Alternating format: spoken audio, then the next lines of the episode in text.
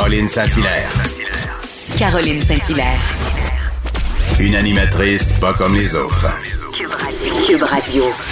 Bonjour tout le monde, encore une fois, très heureuse de vous retrouver euh, pour ce nouveau balado, ce balado hebdomadaire.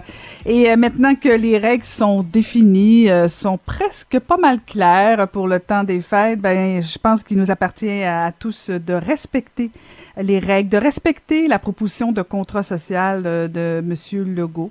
Alors, euh, c'est pas encore venu le temps des célébrations. On doit continuer notre effort de guerre, comme dirait l'autre, continuer d'être euh, discipliné si on veut passer au travers. Alors, pour passer au travers, justement, on vous a préparé encore une fois un excellent balado. Bonne écoute. Caroline Saint-Hilaire. Pas d'enveloppe brune, pas de lobbying. Juste la vraie bonne radio, dans les règles de l'art. Cube Radio. La nouvelle série docu-réalité Unité canine a été lancée mercredi dernier sur la chaîne Moi et compagnie. Et j'ai eu d'ailleurs la chance de regarder les deux premiers épisodes. Et franchement, on va se le dire, la force des duos des maîtres chiens est toujours aussi très fascinante. On va aller retrouver euh, un des acteurs, un des maîtres chiens au service de police de la ville de Québec, Jérôme de Champlain. Bonjour, Monsieur de Champlain. Bonjour, ça va bien? Ça va très bien, merci. Alors, comment, expliquez-nous d'entrée de jeu, comment vous êtes retrouvé dans, dans, dans cette euh, série-là? Comment vous, avez, comment vous a approché? Euh, en fait, c'est qu'on a entendu parler, le, service avait été approché pour euh, faire partie de l'unité canine. Puis, euh, vu que je suis responsable de l'unité, on m'a demandé si c'était quelque chose qui nous intéressait. Alors, euh, j'ai accepté d'emblée de participer à, à, la, à la série. OK. Donc, Monsieur de Champlain, vous, vous êtes euh, maître chien au service de police de la Ville de Québec, comme je le disais. Vous êtes euh, responsable du recrutement, vous faites de l'entraînement.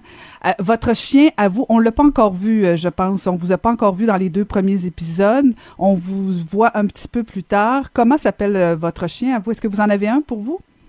Oui, oui, j'ai un chien oui? à moi pour travailler. Ma, ma chienne à moi s'appelle Gemma. Puis, c'est une généraliste spécialiste explosif et arme à feu. OK. Donc, euh, donc pour les, les, gens qui nous écoutent, qui auraient peut-être pas vu encore les épisodes, même s'il y en a déjà un qui, a été euh, diffusé, euh, vraiment, les chiens ont vraiment des compétences très, très, très variées. Dans le premier épisode, on en voit un, entre autres, qui, qui accompagne les victimes, d'autres qui sont davantage sur le terrain la question spontanée qui me vient en tête, Monsieur de Champlain, c'est comment on fait pour former des chiens en fonction de tel et tel besoin de, la police? Comment vous, vous y arrivez? En fait, il y a différentes techniques, mais la, façon que nous, on a été entraînés, parce que moi, j'ai été entraîné moi aussi avant de devenir entraîneur, évidemment. Nous, on a eu la, chance d'avoir euh, l'enseignement provenant de la GRC, la Gendarmerie, royale du Canada. Donc, euh, on entraîne nos chiens pour euh, chaque facette du travail, un entraînement qui est spécifique. Donc, pour le dépistage, les chiens sont entraînés, en fait, presque toujours pour l'odeur humaine. Autrement dit, le, le dépistage, ça va être de suivre l'odeur humaine jusqu'à temps qu'on trouve le sujet. Les, quand on va chercher des articles sur une scène de crime, c'est vraiment encore sur qu'est-ce qui sent l'humain sur la scène de crime. Donc c'est avec ça et leur capacité aussi qu'on va, on sert de leur capacité naturelle pour pouvoir les entraîner à accomplir leur travail là, quotidien. Donc, la première utilisation, c'est vraiment d'aller sur les scènes de crime, de pouvoir repérer soit, soit des objets, des individus, ou en tout cas vous aider dans, dans, dans votre enquête. Mais euh, c'est intéressant, puis cet aspect-là, je pense qu'on le connaît assez bien, euh, même si euh, la, la série nous permet de voir quand même euh, des, des, scènes particulières, mais, mais le volet d'accompagnement des victimes, est-ce que c'est nouveau ça ou si euh, ça a toujours fait partie euh, du travail de vos chiens? En fait, nous, à Québec, on n'a pas ce volet-là. Ah, okay. Par contre, est-ce que est-ce qu'on s'en sert? Nos chiens, nous, sont vraiment des chiens opérationnels terrain, police, travail police pur.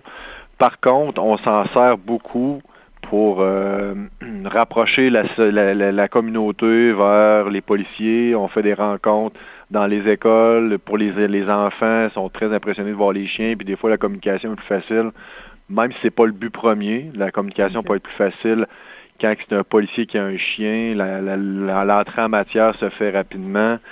Euh, je m'en suis déjà servi personnellement quand il y a un enfant qui avait été victime d'un agresseur.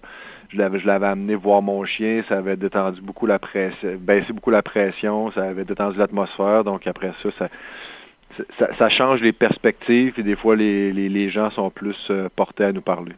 Euh, Monsieur de Champlain, ce qui, ce qui m'a fasciné de, de, des deux épisodes, c'est le lien entre le policier et son chien. Est-ce que c'est pareil pour vous? Je veux dire, on a vraiment l'impression que c'est presque de la symbiose, là.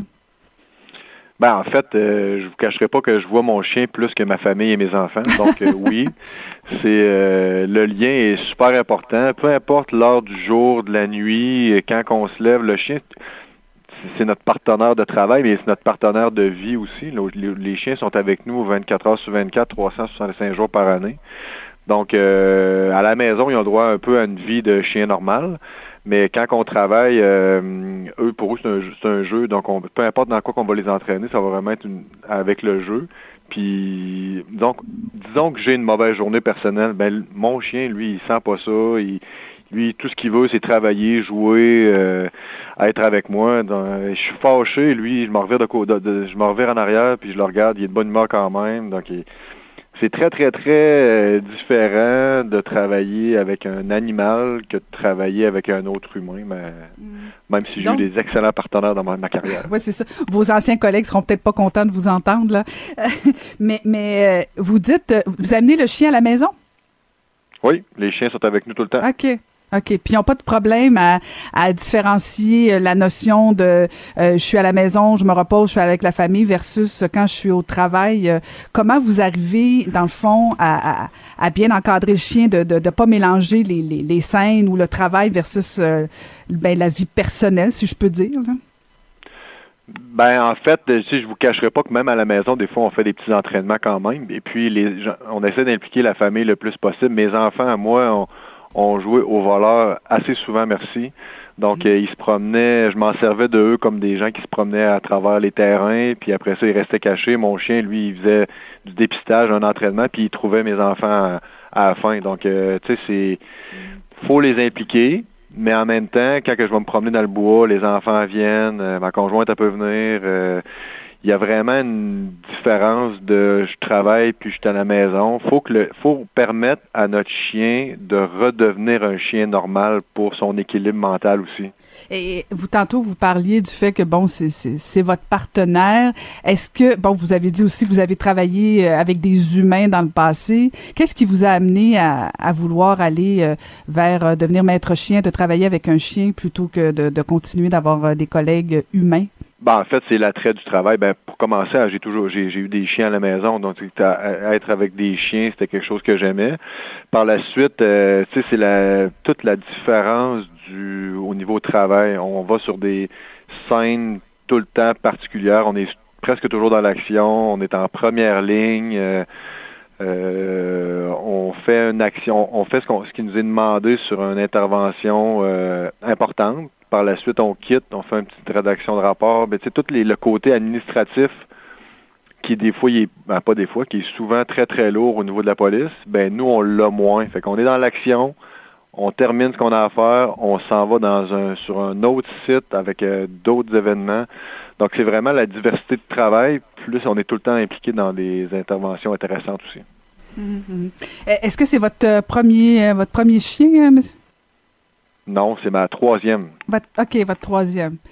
Oui. Et là, c'est là je, je me demandais euh, au niveau de l'attachement, parce que bon, vous passez beaucoup de temps, vous dites 24 heures sur 24, vous voyez plus euh, Gemma que, que vos propres, votre propre famille. Comment on fait au niveau de l'attachement pour passer euh, d'un chien à l'autre? Euh, ben, je vous dirais que c'est pas tout le temps facile, mais on est des grands garçons, des, des, des, des, grandes filles, mais quand on, on doit se débarrasser de ben, se débarrasser.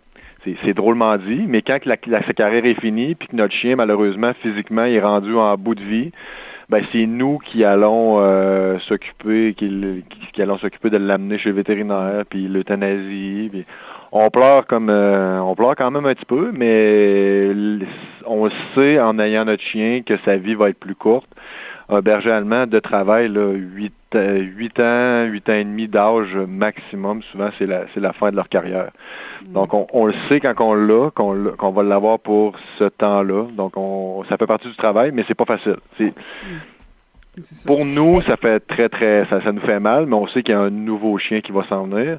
Des fois, c'est au niveau de la famille, l'attachement que les enfants peuvent avoir envers le mm-hmm. chien. Eux, c'est, ils le voient pas de la même façon que nous. Donc, c'est, pour eux, souvent, c'est plus dur que pour nous. Mm. Pourquoi vous pensez, M. de Champlain, qu'une série comme Unité canine peut, euh, peut intéresser les gens? Euh, c'est quoi l'attrait pour, euh, pour vous, selon, selon vous, d'une série comme ça? Parce qu'on en a vu ben, beaucoup de séries de la police, puis tout ça, à un moment donné, on, on, moi, je me demandais si on allait être lassé de ça, mais de toute évidence, il y a un intérêt pour ça encore. Ben, c'est, somme toute, assez peu connu euh, mm. dans les organisations, les villes. Malgré qu'à Québec, ça fait très longtemps qu'on a des chiens, mais il y a plusieurs citoyens qui sont pas au courant qu'on a des chiens à Québec. Donc, c'est c'est pas mythique, là, mais c'est peu connu. Donc les gens mhm. s'intéressent à quelque chose qui qui, euh, qui, qui, est différent d'une patrouille de police régulière qu'on voit dans plusieurs émissions. Celle-là est vraiment basée sur une unité qui est un petit peu plus spécialisée et méconnue. Donc, euh, mhm. puis même si les gens aiment peuvent euh, ne pas aimer, euh, exemple, le travail policier, mais ils peuvent avoir une attirance envers les chiens. Ça peut les intéresser de la façon qu'on les entraîne, de les voir travailler. Ça, fait ça peut ratisser plus large au niveau de l'auditoire. Est-ce que ça peut aider justement à, rehausser un peu l'image euh, des forces policières? Peut-être même, euh, j'ose dire, euh, peut-être que les gens pourraient avoir envie peut-être plus de, de, de, de s'inscrire en formation au niveau de la police, de voir cet aspect-là, comme vous dites, peu connu. Euh, peut-être que ça peut avoir un effet bénéfique aussi? personnellement, je crois que oui. Là. Euh, ça fait plusieurs années que je suis dans la police, mais au niveau euh, des, des chiens, c'est rare que les gens sont pas contents de nous voir arriver sur une scène versus mm-hmm. quand on était dans la police régulière, disons. Quand on arrivait sur une scène, des fois, il y en a qui étaient plus mécontents de nous voir arriver, mais quand ils voient le chien arriver, on dirait qu'ils oublient l'uniforme, la personne qui est en arrière, ils voient, ils voient le chien travailler, puis il anticipe un résultat euh, de film. Donc, euh, des mhm. fois, ça peut, ça, ça, désamorce des situations, puis on passe pour des, des, des, héros avec notre chien. Ben, vous aviez bien euh, trouvé comment devenir populaire. mais merci beaucoup de nous avoir parlé, Jérôme de Champlain. Je rappelle que vous êtes maître chien au service de police de la ville de Québec et qu'on pourra vous voir dans la nouvelle série docu-réalité Unité canine qui est sur moi et compagnie. Merci beaucoup, Monsieur de Champlain. Merci, bonne journée.